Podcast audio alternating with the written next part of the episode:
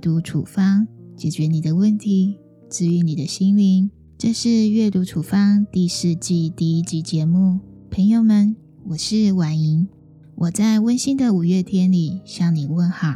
本集要分享的书叫做《请照顾我妈妈》，这是我们一起共读的第三十一本书。如果你喜欢今天的节目，邀请你帮我在 Apple Podcast 留下五星好评。有任何想法或意见，请留言告诉我。想第一时间收到阅读处方的更新，非常欢迎订阅节目。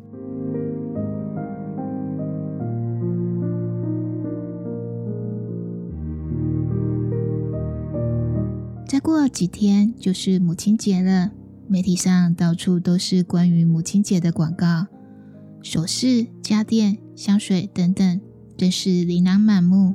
你准备好要送什么礼物了吗？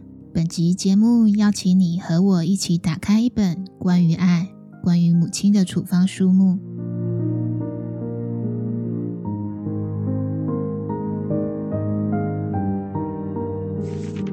一开始，先跟大家简单介绍，请照顾我妈妈的作者申金淑。她是一个韩国籍的女作家。申金淑在二零一二年。凭着《请照顾我妈妈》获得一个亚洲文学奖，成为亚洲首位获得该奖项的女性作家。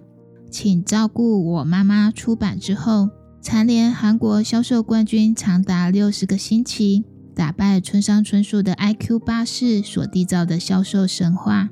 申金淑虽然大学读的就是文艺创作，但她的文风朴素，完全没有专业的匠气。请照顾我妈妈。整部小说用最简单的文字写成，描写的也是和你我相似的平凡生活，但最平凡的生活却带来最深刻的感动。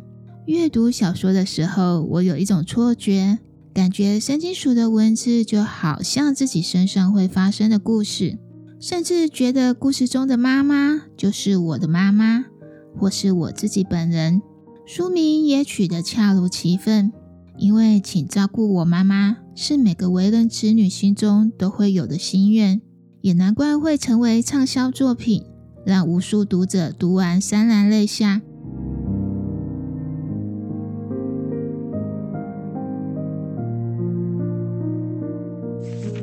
接下来，简单和大家分享请照顾我妈妈的故事。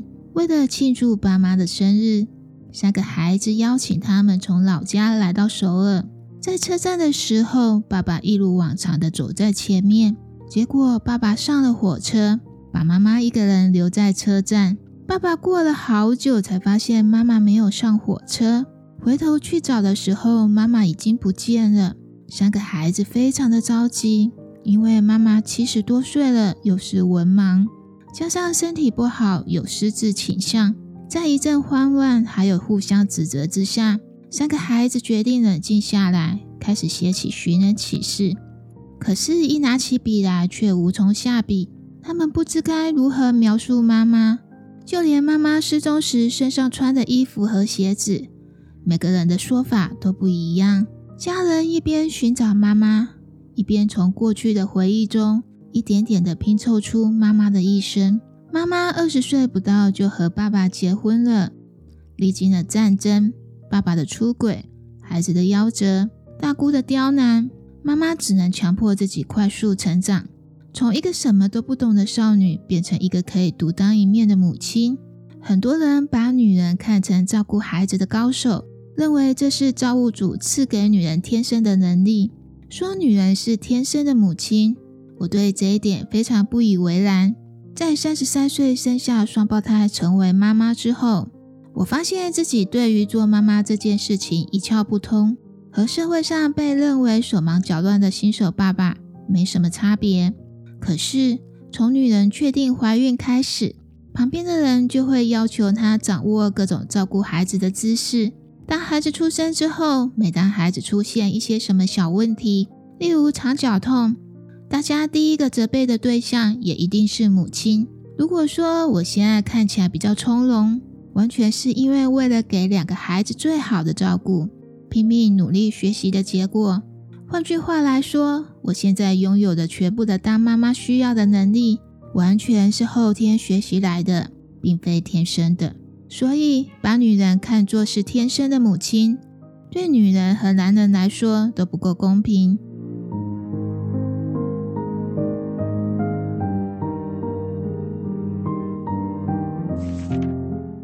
让女人的自我开始隐形。结婚之后，女人承认某个人的太太；怀孕生子之后，就更严重了，从某个人的太太变成某个人的妈妈。妈妈这个角色似乎给了外人一个机会，让他们可以名正言顺地干涉女人的全部生活。大家好像只看到她是某个人的妈妈，却看不到她这个活生生的女人。所以可以肆无忌惮地走到他的面前，对他的生活指手画脚。这种现象从怀孕开始埋下了炸弹，生下孩子之后更是完全爆炸开来。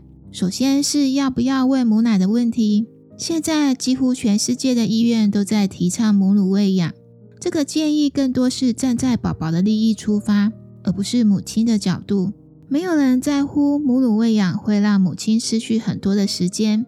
工作上的、社交上的，就连基本上的睡觉需求也被严重剥夺，被迫和孩子同步。当一个女人成为母亲，她的身份几乎就被母亲这个角色完全占据。就如同这本书里面的妈妈，如果不是她自己说出来，谁会知道她有个男性知心好友？谁会知道她渴望识字读女儿写的书？谁会知道她那些隐藏的心情呢？为了做好一个妈妈，她选择把自己的需求还有心情隐藏起来，默默忍受着病痛、寂寞还有孤独。因为成功扮演好妈妈这个角色，意味着她无法好好做自己。成功做好自己，又会被指责是没有责任感的母亲。一开始是被迫隐形自己，到最后连她自己也心甘情愿隐形。就算生活真的又苦又累。他不再叫，不再喊，直到自己再也叫不出声。就连中风倒地，先生还以为他是在睡午觉。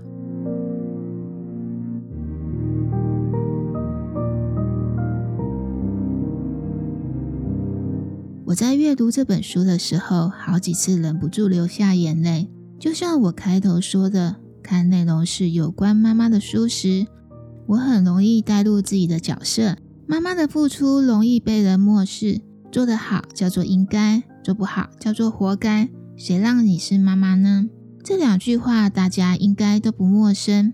贬低妈妈的劳动，在我们的文化里面是如此的常见和根深蒂固，以至于这种观念常常在不经意的时候，就如同蒲公英的种子，随风飞进大家的心里面。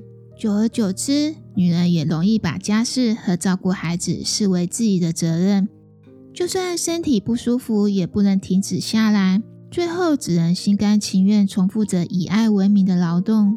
而最难看见的，还是情绪上的劳动。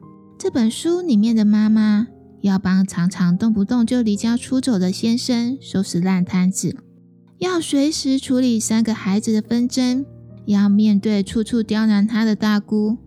就好像八爪章鱼，手永远没有停下来，心里也没少担心的时候。为了迎合一大家子，他只能不停地抑制自己的感情。可是社会却不见得可以包容他的情绪。一旦他出现委屈、愤怒，还有焦躁的情绪，旁边的人又会指责他是不会控制情绪的母亲，会带给孩子不好的身教。比起妈妈被家人弄丢，我似乎比较相信是妈妈本人自愿走失的。一生都在为家庭忙进忙出，成为家庭中那个看不见、默默付出的角色。如果是我，也许会想在生命最后的时间里，选择做回自己。